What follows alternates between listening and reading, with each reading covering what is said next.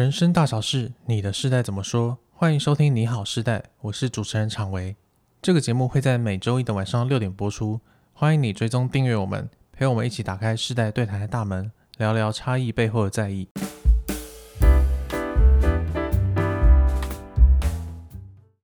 大家好，我是主持人常维。那上一集跟凯宇老师还有怡轩老师，呃，跟嘉颖老师 聊完了年龄焦虑，对。那这一集呢，我就想说换个来宾好了。对，所以我们这一集，谢谢我通告。对，所以这一集我们就请怡轩老师来跟我们聊聊梦想与面包这这个主题。Hello，大家好，我是怡轩。好，那怡轩老师其实应该算是第一次不当主持人。哎，说到这个倒不是哎、欸。哦，真的吗？因为我在还没有加入起点之前，就跟嘉玲录过一集有声书评，我当来宾。哦嗯、呃，那一集好像是什么？应该是聊戏剧的。嗯，但我忘了那本书叫做什么？掌握人物内心戏吧。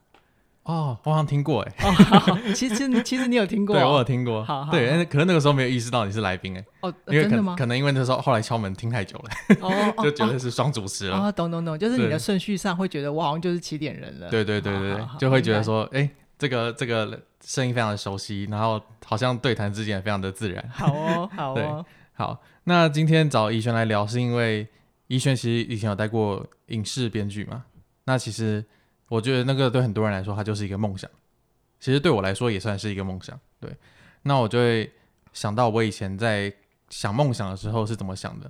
因为我小时候想梦想的时候，我从来不会觉得梦想需要跟赚钱有关。嗯。可是长大之后，因为开始有一些现实的考量，我才发现梦想真的是梦跟想而已。对。然后。我在长大之后有两个体有两个体悟啦，嗯，嗯嗯，那大家也可以听听看，就是是不是跟你想的一样？好啊。我的第一个体悟是，其实梦想不是人人都能实现的，因为梦想其实跟现实有关嘛，啊，现实很复杂。有时候你喜欢的梦想，其实只是开头跟结尾，你其实不一定会想要经历那个中间的过程。嗯，对，就像我小时候，我很喜欢画漫画，嗯哼，对。后来知道我看到一篇新闻，嗯、我大彻大悟。什么新闻？对，不知道怡萱有没有看过《海贼王》？有啊，我有看过，很喜欢。《海贼王》的作者叫尾田荣荣一郎嘛？对对。那尾田荣一郎就在有在一个报道里面说过，他其实自从画了《海贼王》之后啊，他赶稿期间他都会凌晨两点才睡觉，嗯、然后凌晨五点就要起床，嗯嗯、所以他每天大概只睡三个小时。嗯嗯，嗯对。那同时因为需要赶稿，所以他可能会。整天甚至整个礼拜都坐在他的工作桌前，懂？他有时候会两三天没吃东西。他其实跟编剧的行业也差不多，超级像。因为就是我觉得说故事的人都蛮辛苦的，嗯。那漫画家更是需要花很多时间在绘绘画上面。对，因为他连整个场面跟所有的产品制作都他一个人完成。对对对，他等于身兼编剧跟导演，嗯、还有演员制作，对剪辑。对对对对，没错。所以漫画对，所以他。因为这样，就是他的身体就是有点状况，嗯、所以开始会有一些慢性病，像他痛风啊、糖尿病这些的。嗯、那同时他在跟家人相处的过程里，也会出现一些问题，因为他就会因为工作的关系，比较难跟家人去说话、去出去玩。嗯、所以他有时候休刊啊，就是甚至大家会怀疑说，哎，他是不是生病了，或者是不是没梗了？嗯、是啊，对，但他其实只是跟家人出去玩。哦，要跟家人相处啊。对，就是你看他连跟家人相处一下，就会都会有。读者反应，嗯嗯，对我就觉得，哇，这真的是一个很辛苦的工作，嗯、对，所以后来就放弃这个念头了。OK，好好，然后再来我第二个体悟是，我觉得梦想真的很看运气跟资源。嗯，那什么是运气跟资源？对，就是我觉得有时候天赋跟能力啊，真的是可以帮助一个人很快就完成梦想。那同时，如果你有一些经费上的需要，那你有家人或是一些天子天使投资人的支持，嗯，其实也都。会让你更快的完成梦想，可是你说这个真的是就是实力或什么拼出来的吗？我觉得很多时候真的是运气，是跟你所拥有的资源。所以其实刚刚就像刚才提到的，就是梦想它有时候有趣的是开头跟结尾，嗯，那这些有资源跟运气的人，其实他就不需要去经历中间那么多辛苦的过程，嗯，他可以少走很多曲路。表面上啦，我们表面上看以我的观感觉是这样，对对对，所以我就会觉得 梦想真的是一个。代价很高，然后让人只想要活下去，就是想说啊，梦想真的是太难实现了，我活下去就已经很不容易了。嗯，所以你就会只想选面包。嗯嗯。可是你选面包之后，你又会很不甘心。嗯。还想说，我又不是一个就是多么没有能力的人，嗯、我应该还是有办法完成梦想啊，证明我自己。对对对，就是会有一个想要证明自己的感觉。嗯、那我就突然想到，哎，怡轩其实以前待过影视编剧产业，对，对很多人来说，它是一个梦想。嗯，所以怡轩应该算是有完成梦想。是啊，是啊。那我就会好奇说，怡轩当时候是怎么去平衡这两个的？因为梦想跟面包感觉会只能二选一，嗯、可是怡轩你完成了梦想，所以会好奇你当时候是怎么看待面包？跟梦想的，OK OK，非常感谢常维提出这个 题目哦，让我可以有机会好好的来讲一下我自己在梦想跟面包的这个路上是一个什么样的过程。我觉得呃，我很简单跟大家讲一下我的历程啊。其实我在十八岁的时候就已经参加华视的编剧班，然后那个时候我就已经觉得我自己是要干编剧这个行业，但是很快的我会发现我其实。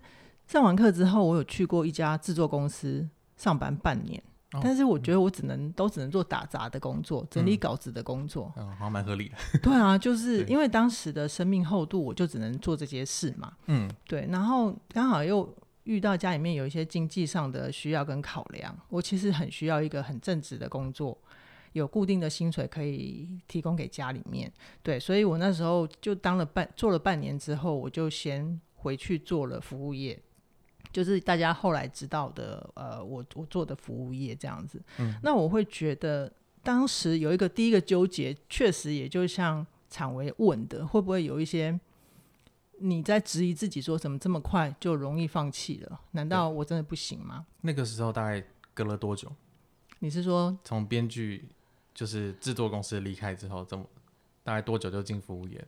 其实，其实我一直都有打工，哦，就是因为在打工，对，因为那时候的那个制作公司的钱。对。他那时候好像我们好像我们那时候好像还没有二十二 K 的这种规定，哦嗯、对，所以我记得我那时候第一份薪水只有一万多块，哇，虽然很多年前了，但是真的家里不够用，所以我的服务业的工作是同时的，嗯哼对，所以我就直接把重心转到服务业，对，是慢慢把重心转移过去，对对，所以是内在会有一些纠结，嗯嗯，对，那我那时候会有一个很深的让我决定必须要先顾面包的原因，是因为。我觉得我可以看得懂，或者是有很多很深刻的东西很吸引我，可是我写不出来，我真的写不出来。哦，嗯，对，我就认了，对，我就认了这件事情，然后去，我觉得可能我当时很年轻的时候，有一点点算是欺骗自己或说服自己都好，嗯，但是我就是让自己硬把头扭到面包那边去。哦，是硬硬硬让自己去面对现实的。对对。对那应该那个时候很煎熬，是很煎熬啊，嗯，对啊，而且我自己觉得，在整个自我内在还没有很稳固的时候，其实有非常非常多的纠结，哦，哦，但我把头硬转到呃服务业之后，我也帮自己又设定了一个目标，就叫做，因为服务业的阶梯很明显嘛，对，你只要好好待，它就会有什么乡里啊、副理啊、店经理，就慢慢的升上去，职位很明确，对、嗯、对，然后我就想，好啊，那。如果你们有这么明确的阶梯，我好好的走也是一条路嘛。嗯、那我可以就好好的待完二十五年，因为那时候那个国外的餐饮集团是这样子的规规定，哦、就是你可以好好的待完二十五年之后，你就可以领退休金啊，你就可以过理想的生活。哦、所以我那时候听起来其实蛮爽的。是啊，是啊，嗯、当年的当年的价值观是这样子，是，所以我就想说，对，但现在比较不现实的是，其实。就是有一些全球生涯上的演进啊，哦、就是可能我们真的退休什么都不做，不一定对我们健康比较好，这是现在。对对对嗯嗯，但我当年就是觉得，好，那我就干满二十五年，我再来圆编剧的梦好了。嗯，好，我当时是这样想的。其实还蛮务实的，我觉得。对啊，对啊，嗯、还蛮务实的。对。然后我就觉得在嗯，但是在做服务业的过程里面，我就还是要回过头去面对自己的议题。嗯，我那时候其实并不清楚我的议题是什么。嗯，对，就是除了一些自我怀疑之外，还有一些我自己内在的不足哦。然后我在这个过程当中就有一些辛苦，就是有一些呃服务业的东西，它并没有，因为我刚刚有说嘛，我是直接把我的头扭向面包那一边，所以我就等于辜负了我的梦想。哦，你还没处理完内在议题就去做面包了？对对对，就去做 面包。然后我就在想，那我我到底我到底。就是有时候在做服务业的时候，它会有一些些让我觉得呃空的地方，嗯，心里面空空的感觉。那心里面空空的感觉，就会让我让我想到康德有一句话，那一句话叫做：如果一个人再也没有办法追问灵魂、自由、上帝，那他的生命就只剩下现实感，而不是真实感。哇，好好真实的一句话。对，嗯，我那时候真的被那句话打动，是因为我真的觉得我就只有现实感了。哦，我好像少了一块属于陈奕迅我自己的部分。嗯嗯，对，所以我那个时候就又在帮自己做了一个很直觉的决定，就是在跳走，嗯，再从服务业离开这样子。嗯，嗯，那那个时候跳到哪里呢？跳到哪里？呃，我那时候其实因为在服务业的话，会有一些嗯。自己还没有意识到的议题，比如说我对于人际关系，嗯，或者是对于格局，或者是对于工作绩效，到底要怎么去在自己身心平衡的状态之下，又去可以去做出外面世界需要的绩效，这这些东西我都是很模糊的。哦，嗯，简单讲就是，我可能在职场上面的一些比较指标性的能力还没有长出来，那个时候。所以我就很厌倦，嗯嗯。那常文，我问你哦，你厌倦的时候你会做什么？厌倦的时候，你心很累，或者是你觉得你找不到自己真实感的时候，你会想做什么？我真的是什么都不做哎，会会想要跟外界断绝连接。哦，你也是这样子哦。对，我我其实那时候就是这种心情哦。嗯，所以我就把自己丢到一个地方，叫做电子业的无尘室。真的是断绝连接，断的蛮干净的，是不是？对，是不是？对。那那个地方吸引我的是，因为它其实呃比较长的工作时间，嗯，但其实可以还是可以维持我在服务业的薪水。哦，是，嗯，然后而且它就是那个工作环境是不太需要跟人大量说话了，嗯，对，因为我在做服务业的管理职的时候，其实有一些些对于人际相处之间有一些些厌倦，或者是说你说我当时逃避也可以，嗯嗯，总之我那时候就是只想。把自己丢到一个不用讲话的地方，嗯，然后让自己安静下来，嗯，对。那我当时是一个一个算是很混乱跟不确定的状态之下跳过去的，哦，嗯，对。所以我就在那边待了两年之后，呃，从原本是当主管，然后就有一点好像又到另另外一个产业从零开始，从零开始，嗯，嗯，然后做三个月。三个月早班，三个月晚班。那那个电子业的早班跟晚班是什么呢？就是所谓的早班，就是你早上八点进去，晚上八点出来。那晚班就是你晚上八点进去，然后隔天早上八点出来，这就叫晚班。也太久了吧？对啊，但是你知道台湾经济起飞就是。这些电子业加工区，他们是这样运作的啊。嗯嗯嗯，嗯，对，确实，其实现在很多工程师好像也还是这样了。是啊，对啊，是啊。那我会好奇一件事，嗯，就是当时候离开服务业啊，为什么会想要去无尘室，而不是直接去转去编剧的行业呢？哦，这个问题很有趣。我觉得可能还是会有一些些自我怀疑吧。哦，因为我已经背离梦想十年嘞。对耶。对不对？已经十年了。对啊，嗯，我已经在服务业待了十年，然后我其实根本就没有任何的耕耘跟努力。嗯，因为我当年打定的梦想是二十五年后再干编剧嘛，我就想说，反正这件事情还远。对对，所以我那时候是没有信心，我直接去做的。哦，对，所以我会觉得我可能需要一个空间，是让我去想清楚我到底接下来要怎么办。去沉淀一下自己的心灵，是，是，嗯嗯，对。那在无尘室之后呢？无尘室之后，呃，无尘室之后就很妙啦。就是，嗯、其实梦想跟面包，我不晓得现在听的听众朋友，你现在几岁？就是如果有一个你很渴望的梦想，你会不会觉得那个东西其实有一直在召唤你？召唤，对，召唤，就是它会时不时的出现，让你知道你其实真正喜欢的东西是什么。哦，它还是会在你的生活的每一个角落，隐隐约约的告诉你说，你其实应该往这边来。是啊，是啊。其实最明显的一个例子就是，我即便在无尘室工作，每天跟一些有时候是一些外籍员工吃喝玩乐，或者是我们本地的台湾的朋友，就是大家一起煮饭啊、聊天啊，我都还是在跟他们介绍电影。哦，我都还是拉着他们一起看。哎呦，你知道有一部什么很经典的戏吗？嗯嗯嗯、然后，然后就跟他们讲说他们看不清楚的地方为什么？嗯，这样子，我就觉得我还是喜欢这个啊。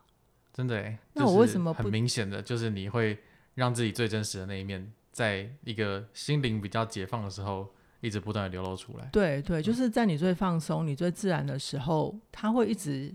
在跟你说 “hello，，我在这里，你忘了我吗？嗯、你其实很爱我，嗯、其实会生命会有各种的讯息在告诉你，你真正喜欢的是什么。嗯，对耶，好像是这样。是啊，是啊。嗯、接下来呢？你想问什么？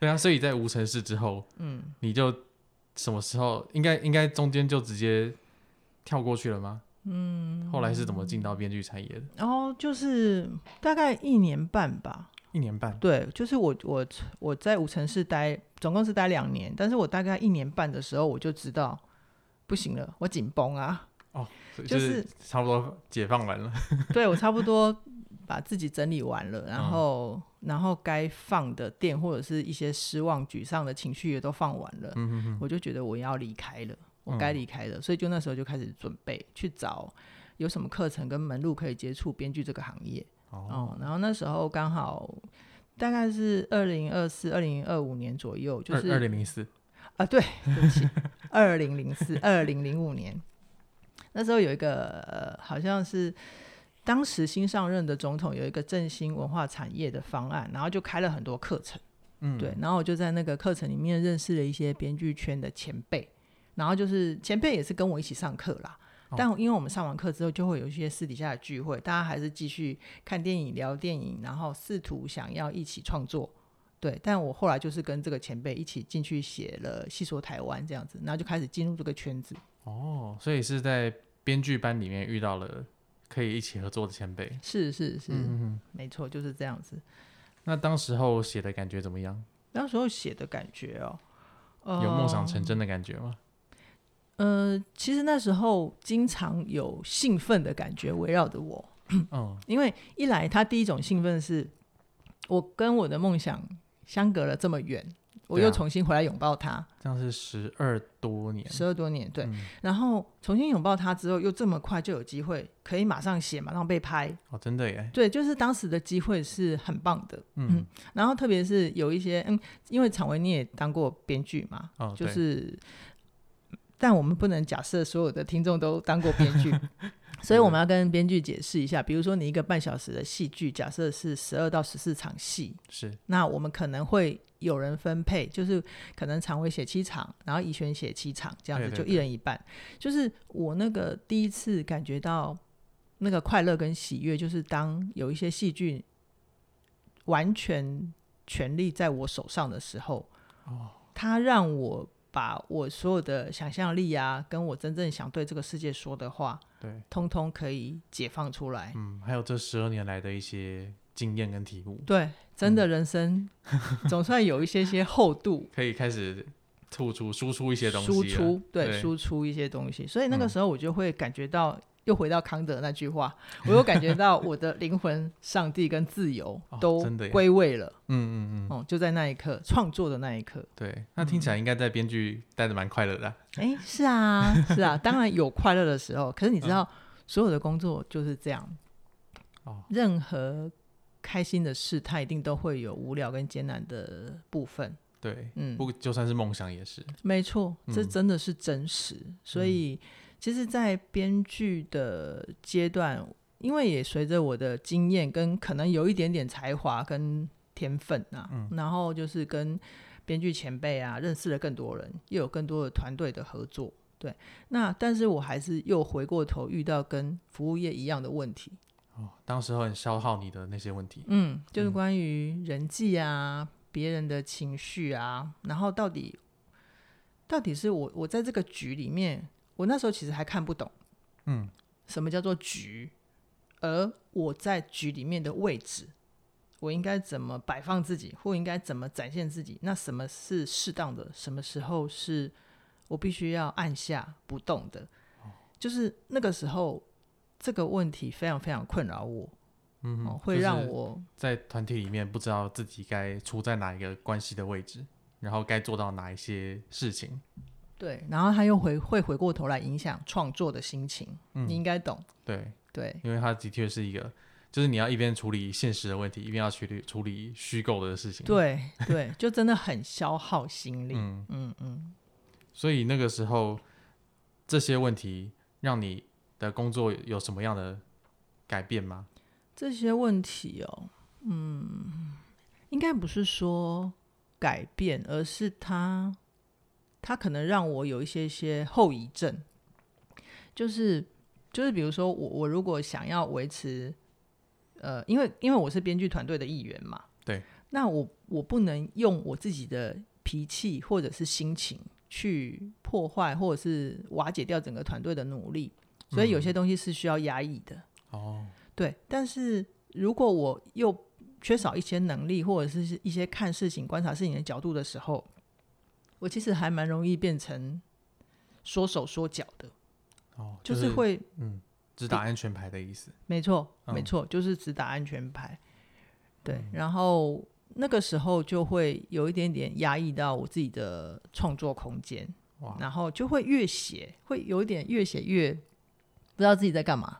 哦，那是不是又回到跟服务业当时候快快满十年的时候没错啊，没错啊。所以是不是如果你不处理的东西，荣格是不是说，如果你不处理的议题，你从前门丢出去，他会从后门回来找你？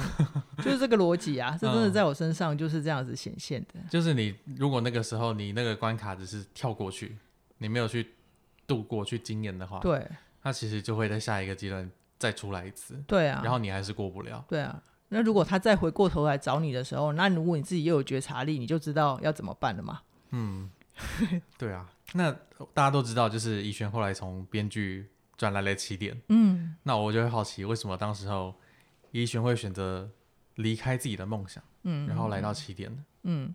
确实，我那时候其实还没有想到，我来到起点等于离开梦想这个问题。嗯，哦，可能在外界的眼光，特别是我的解读啦。对对对，就你看来好像是离开了我的梦想，嗯，但是我那时候也很思考了很久，就是当当起点对我提出邀约的时候，我就在想，那为什么我这么喜欢心理学？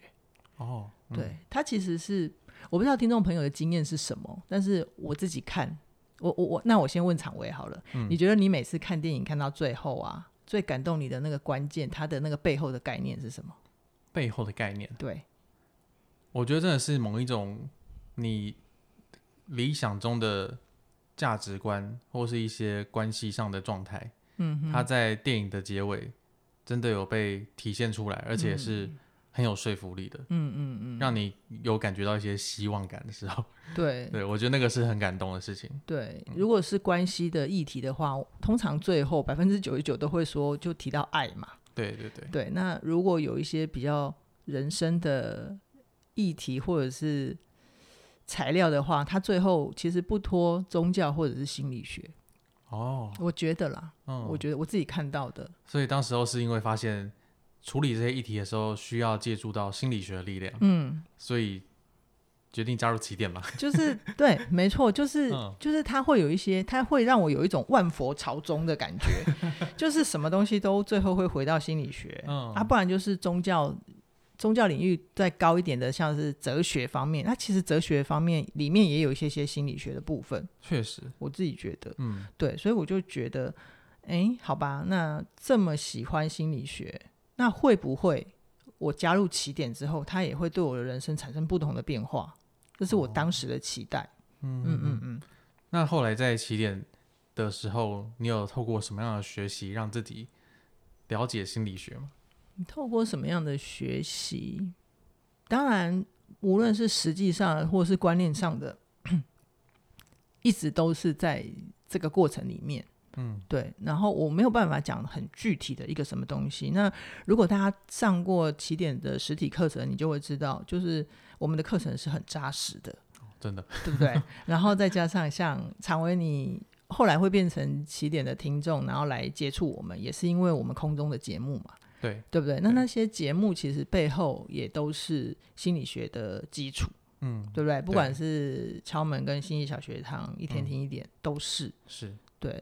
我们在写脚本的时候，都会有一些严格的要求。是啊，是啊，对对啊，所以我就觉得好像来到起点，它可以更 max 我的梦想跟面包。哦，哎，真的耶，嗯，因为你在写脚本的时候，你同时可以。把心理学的知识，嗯，你有兴趣的议题，嗯，或是一些你认同的价值观融入到那个里面，没错啊，没错啊，对啊，就是这样子。所以听起来在起点，你有找到一些创作跟自我认识的一些答案。嗯，我觉得那个答案都会是目前现在进行式的，哦、对，它会是，他会是好像这个阶段我这个答案是这样，但是我不保证我再过两年我的答案还一样。嗯哼，哼，那可是。就算现在怡轩，你现在加入了起点，嗯，嗯，但你会不会有一种就是十八岁的时候立志要当编剧，后来经历了服务业、无尘室，然后终于进入编剧了，结果现在又离开编剧，来到起点，会不会有一种绕了一圈，好像就是一切又重新来过的感觉？嗯。我觉得不是重新来过，但但是我懂你说的重新来过，就是很像戏剧里面的回环往复啦。对对对，他好像又绕回某一种原点，但是那个原点在我生命长度来讲的话，我现在这个原点跟十八岁当年那个原点是不一样的。哦、如果、嗯、如果以当年十八岁那个原点来讲，我可能某种程度已经自我实现了。嗯，就是我已经当过编剧，然后有。呃，出品的作品，然后大家也知道我这个能力跟才能，对。那我会觉得现在后来转进起点之后，我其实是在期待我的可能下一个十年或下一个二十年，他会带我到另外一个什么样的点，我也不知道。嗯嗯，现在比较像是这个过程。哦，嗯，听起来非常的深刻，就是我好像是还我还是还是还不是我能够。理解的吗？领悟到的那个、哦。那那你那你这个过程，你这个中间有什么好奇的？我就会好奇说，就是呃，就是当时候你收到起点的邀约，嗯、但是是什么样的契机让你决定加入起点？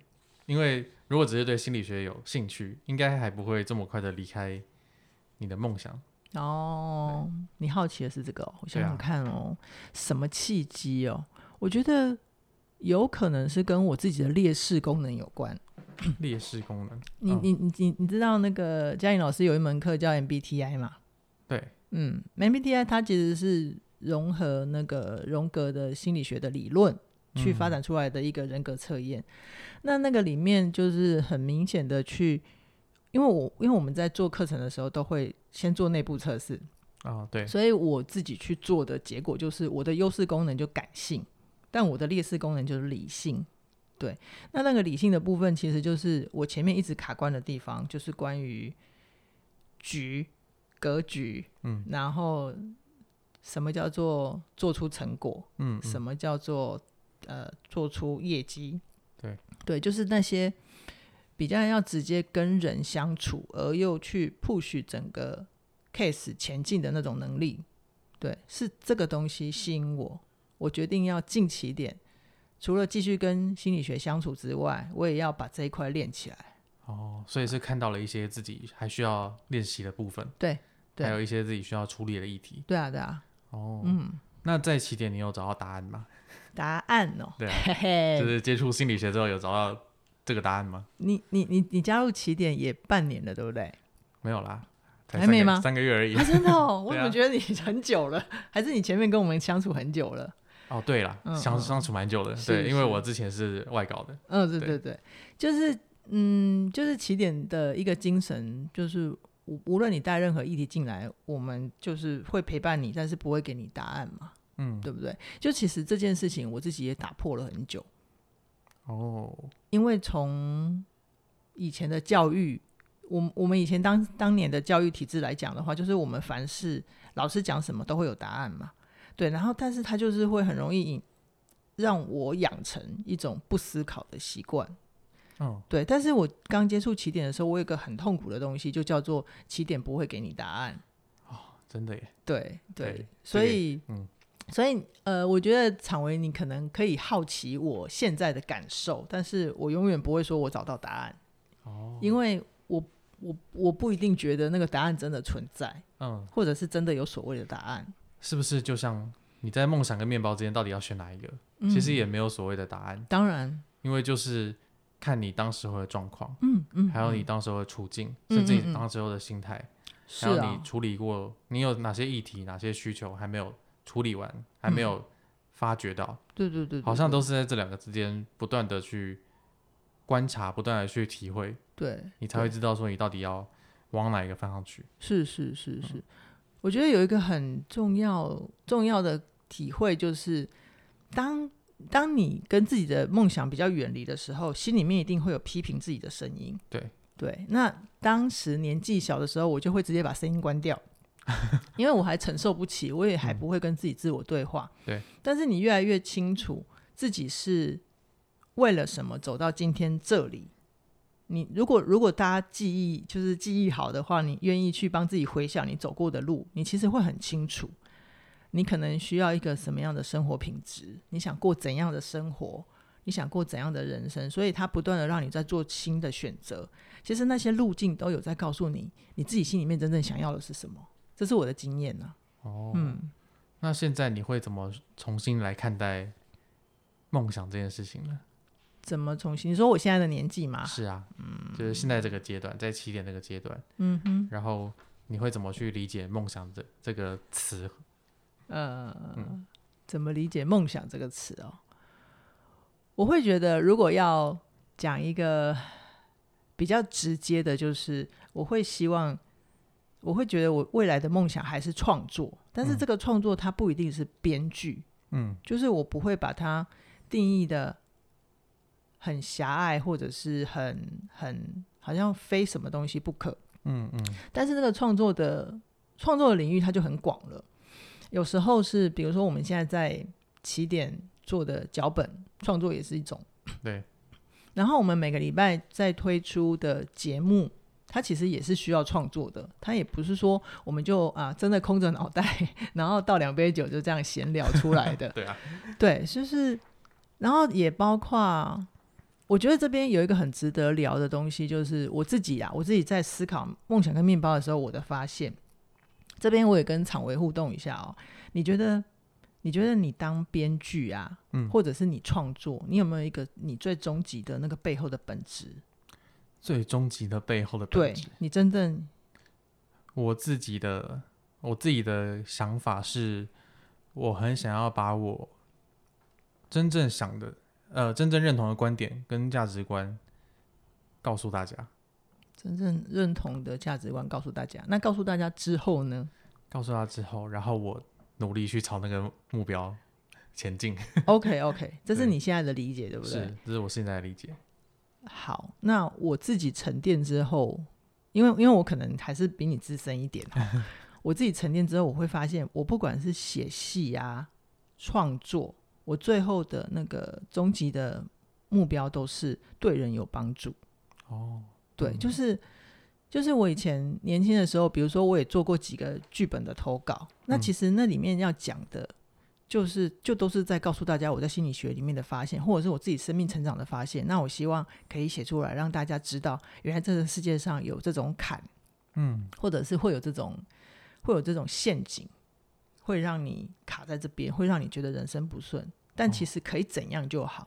哦，你会想要提醒大家，对，然后想要指引大家，就是就是提供，我不敢说指引，但是我会提供我自己的材料，让大家知道啊，原来这世界上有一个叫陈奕璇的人发发生过这种事情。那如果这种事情也降临在你头上，你其实可以换条路走，不用再跟陈奕璇走一样的路。哦，对，就是其实像这种事情啊。不管是写戏剧，还是写脚本，还是做小说创作，像我跟嘉玲老师写过的一本未婚世代小说，它其实也是讲我们在婚姻婚姻关系里面的观察。当然，我们我没有结婚，那嘉玲老师有，那还有一些我们身边朋友的故事的集结。对，我觉得这种东西，它背后有一个共同的那个本质，就是我想要去说出我知道、我看到的，跟跟我已经经验过的。嗯，提供给大家，然后对大家有有帮助。哦，对，所以从编剧一路走来，就是创作这条路上一路走来，会感觉就是以前你对创作这个理解，好像变得更更在乎到其他人，就是更在乎到对其他人的帮助。